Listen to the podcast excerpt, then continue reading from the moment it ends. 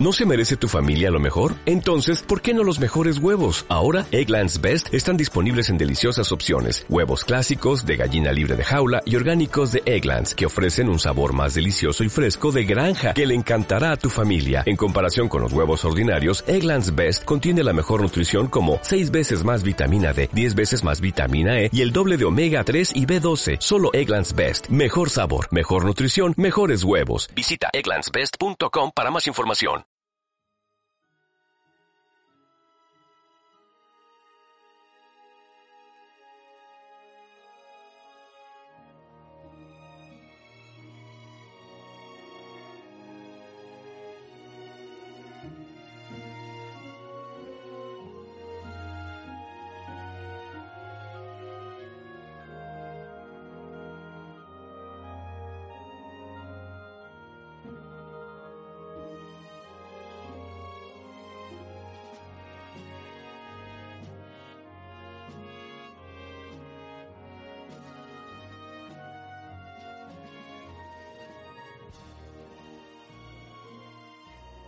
En 1974, una ONG llamada War on Want publicó un libro llamado Nestlé mata bebés.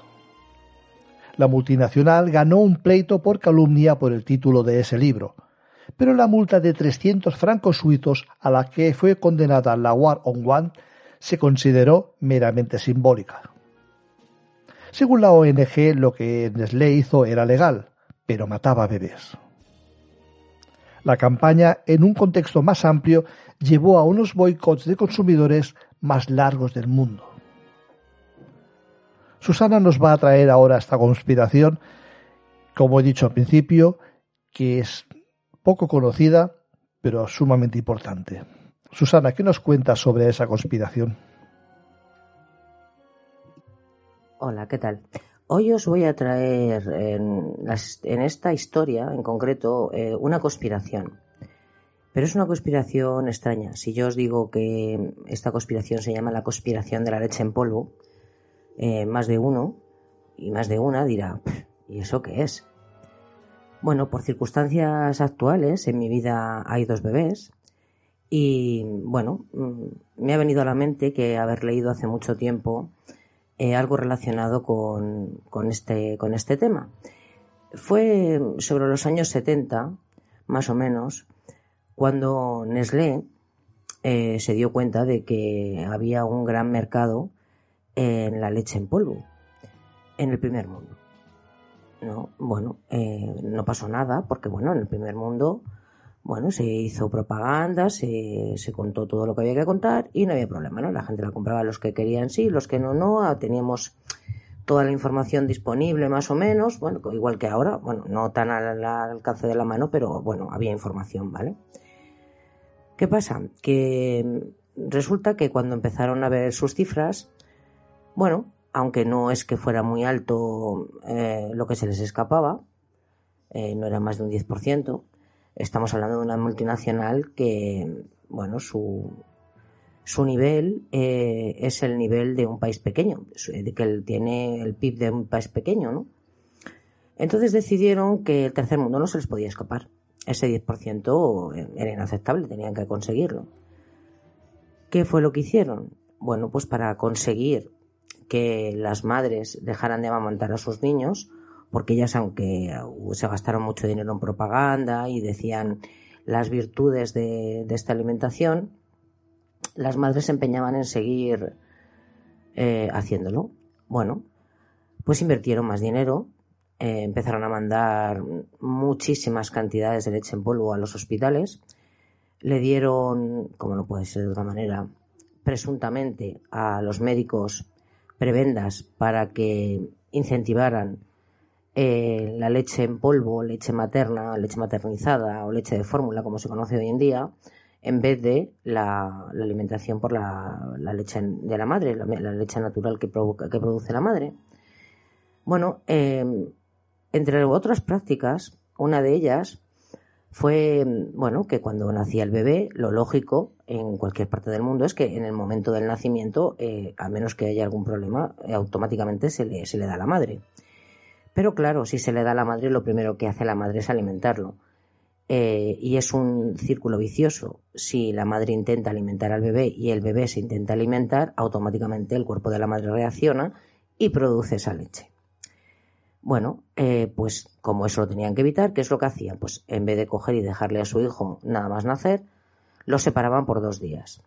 Y evidentemente, al no ser estimulada, la madre no tenía producción. Al no tener producción, no podía alimentar al bebé. Y entonces aquí entraba esta mm, cosa perversa, ¿no? De que el médico le decía, no te preocupes, porque eh, por encima de tu leche, la leche de fórmula, leche materna, es mucho más efectiva. Mira, y les daban, les enseñaban a preparar los biberones con esta leche, con este polvo, ¿no? Y, bueno, pues eh, con ellos iban a su casa.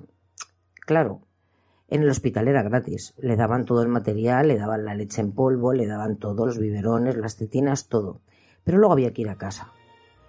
Y aquí estamos hablando de que, por ejemplo, en Ghana, un médico, eh, el sueldo de un médico no llegaba para comprar dos botes de leche el sueldo de un médico no, no podía sustentar, eh, pues eso, el, comprar eh, esa leche.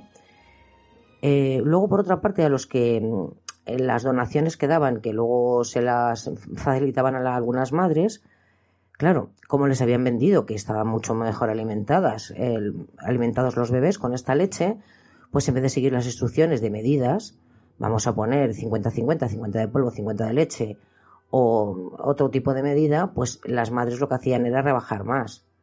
Eh, bueno, por una cuestión de necesidad. Se estima que en aquellos años, esto es una estimación, no se pudo comprobar, eh, hubo más de 70.000 muertes de bebés por desnutrición. Sí, lo habéis oído bien, 70.000.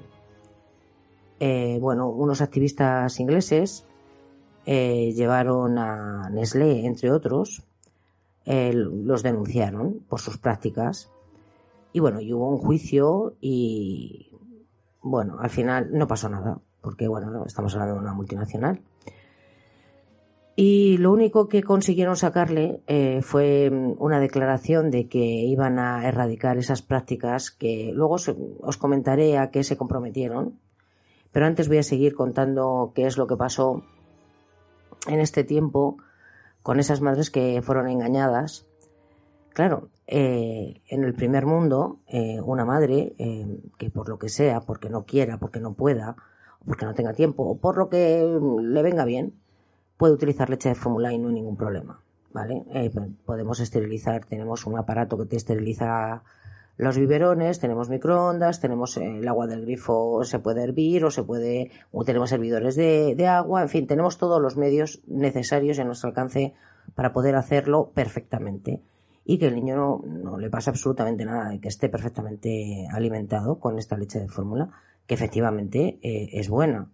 No es como la leche materna, pero en su defecto, bueno, pues eh, puede sacar adelante perfectamente un bebé.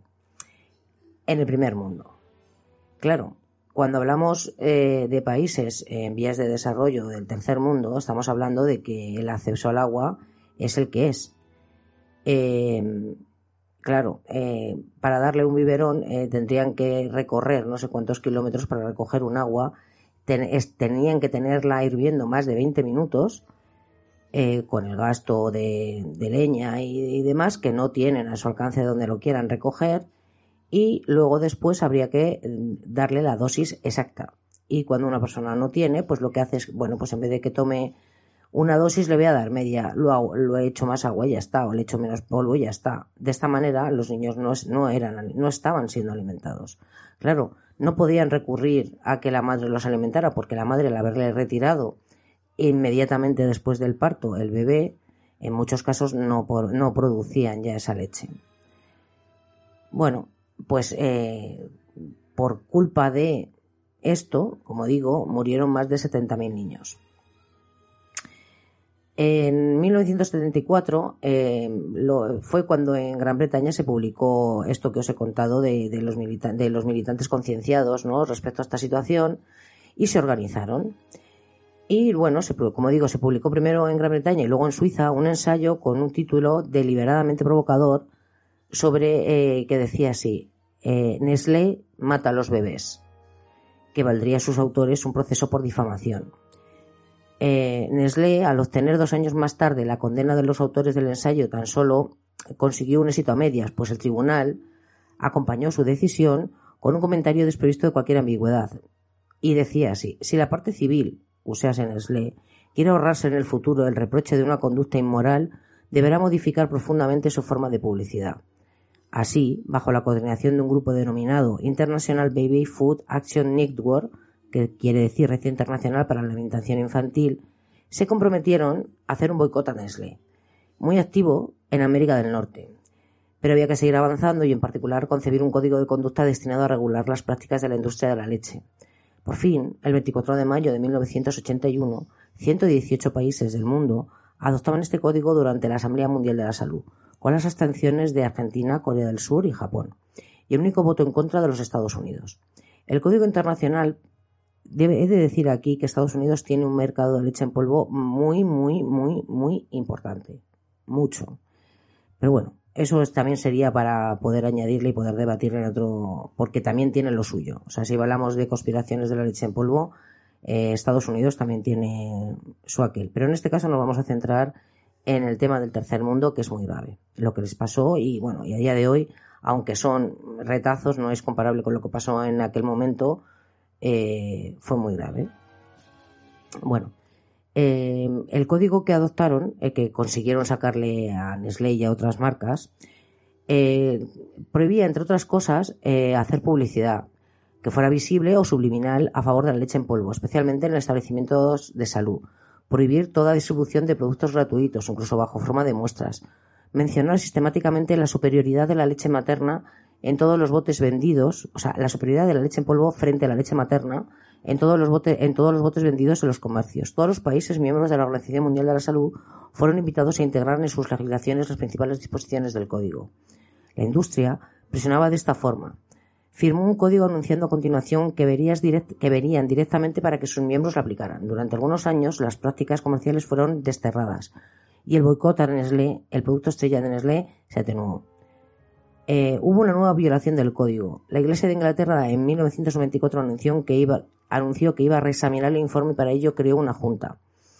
Eh, que se, y se animó a otras 27 organizaciones eh, como con, un grupo coordinador para el seguimiento de la lactancia materna. Se trataba de poner el acento en la aplicación del código. Gracias a una investigación en profundidad que se llevó a cabo en el 96 en cuatro países, Sudáfrica, Bangladesh, Polonia y Tailandia, con 800 madres jóvenes en cada nación y 120 niños,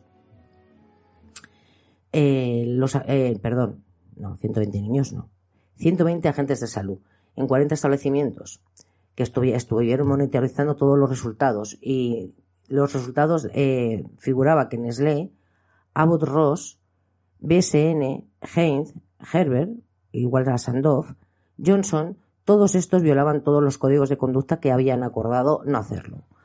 Todas ellas seguían distribuyendo publicidad que da una imagen negativa de la crianza materna, la tradicional, y presentaba la leche en polvo como preferible por encima, como repito he dicho antes, para la alimentación. Todas ellas siguen distribuyendo muestras y botes de leche y envían a su personal a las maternidades para repartir información. Pero no para eh, repartir información. Bueno, esto habría que ponerlo entrecomilladamente. Están repartiendo una información falsa. Porque no le están diciendo si no podéis, tenéis esta alternativa. No es eso lo que les están vendiendo. Lo que se les están vendiendo o les estaban, bueno, vamos a ponerlo en el pasado, pero que ya os digo que sigue pasando. Pero bueno, en el pasado no les decían, eh, no, pues si no podéis, tenéis esta alternativa y es tan válida como la, o por lo menos vais a sacar el niño adelante. No, no. Lo que les decían es no, olvidaros de la lactancia materna, olvidaros de la lactancia materna y darle esta leche en polvo. Y como os he comentado, eh, esto aseguraba que en un porcentaje altísimo ese niño no iba a sobrevivir. Porque claro, una cosa es el hospital y otra cosa es donde, se, donde estas mujeres vivían. Eh, que ya lo he comentado. Es que imaginaros ahora mismo en una aldea de cualquier parte de, África, ¿no? Donde consiguen el recipiente para poder eh, hacer las cosas como las hacen, bueno, cualquiera de los que son, me estáis escuchando, habéis tenido hijos o tenéis hermanos, o tenéis eh, familiares que han tenido bebés, o bueno, lo, tenéis, lo habéis visto en algún momento dado, todo la parafernalia que supone tener un bebé en casa. en el primer mundo. Ahora imaginar trasladar solamente un poco de esa parafernalia a una aldea perdida en África, en algún punto de África. Sin un microondas, sin un, eh, un sin, un, sin, nada de lo que disponemos aquí. No, pues es evidente que, que ahora mismo esa, esa, esa leche, ese agua, esa tetina, no va a estar en las mismas condiciones que pueda estar la que tu familiar, tu amigo, tu, tu vecino eh, le está haciendo al suyo. Eso es, es evidente. Pero eh, Nestlé le parecía que era buena idea pues seguir haciendo lo que, lo que estaba haciendo. Que es mm, pues eh, poner por encima de los derechos de, las personas eh, sus beneficios. bueno, aunque la OMS estaba enterada y habían elaborado una estrategia eh, para pedir a los hospitales que adoptasen una actitud sistemáticamente favorable a la lactancia materna, eh, se habían definido 10 condiciones tales como comenzar a dar el pecho inmediatamente después del nacimiento del niño, no proporcionar jamás ni tetinas ni biberones, prohibir la presencia de pseudo enfermeras pagadas por las firmas. Claro, es que a todo esto era un poco como una lucha, ¿no? Por un lado estaban las, las marcas que no querían renunciar a esa parte del pastel y por otro lado estaba, bueno, pues gente responsable, supongo yo, que también la habrá en la Organización Mundial de la Salud, y eh, les eh, incidían en que lo que tenían que hacer era promocionar la leche, la leche, vamos, lo que es la leche materna de toda la vida, ¿no? Pero se encontraban con que tenían ahí en medio a, a las multinacionales que seguían presionando. Porque claro, mm, vamos a ver, si yo ahora mismo me duele el dedo meñique, yo no soy médico. Y si es un dolor que no he tenido nunca y voy al médico, lo que me diga el médico, mm, dentro de un orden a misa. Porque para eso he estudiado y yo no. Eh, aquí, ¿qué pasaba? Pues era esto, trasládalo allí, repito. Y allí llegaba y el médico le habían dado, no sé, qué sería lo que les, les darían, un viaje, un regalo, un, no sé, un incentivo económico presuntamente, eh, el caso es que evidentemente le decían, no, no, no, no hagáis caso porque esto que están diciendo en realidad no, tomar esto, que yo no digáis nada, pero es mejor que os lo llevéis. Y sotoboche, por debajo de, de cuerdas, se seguía haciendo. Y a día de hoy eh, se sigue haciendo. No, ya hay, a ver, hay mucha más información, eh, todo, ¿no? Pero aún así, hay un, complot y no es solamente esto que os acabo de contar, no sé si os acordaréis hace unos años de una, contaminación masiva que hubo en China.